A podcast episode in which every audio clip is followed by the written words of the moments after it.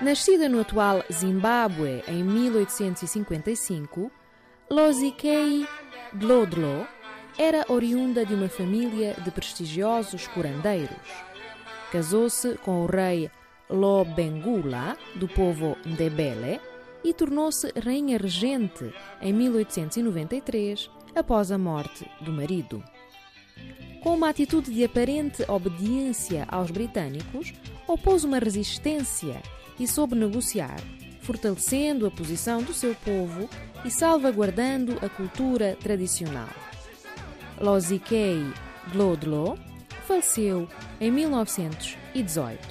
É recordada no Zimbábue como uma precursora do anticolonialismo e do movimento nacionalista.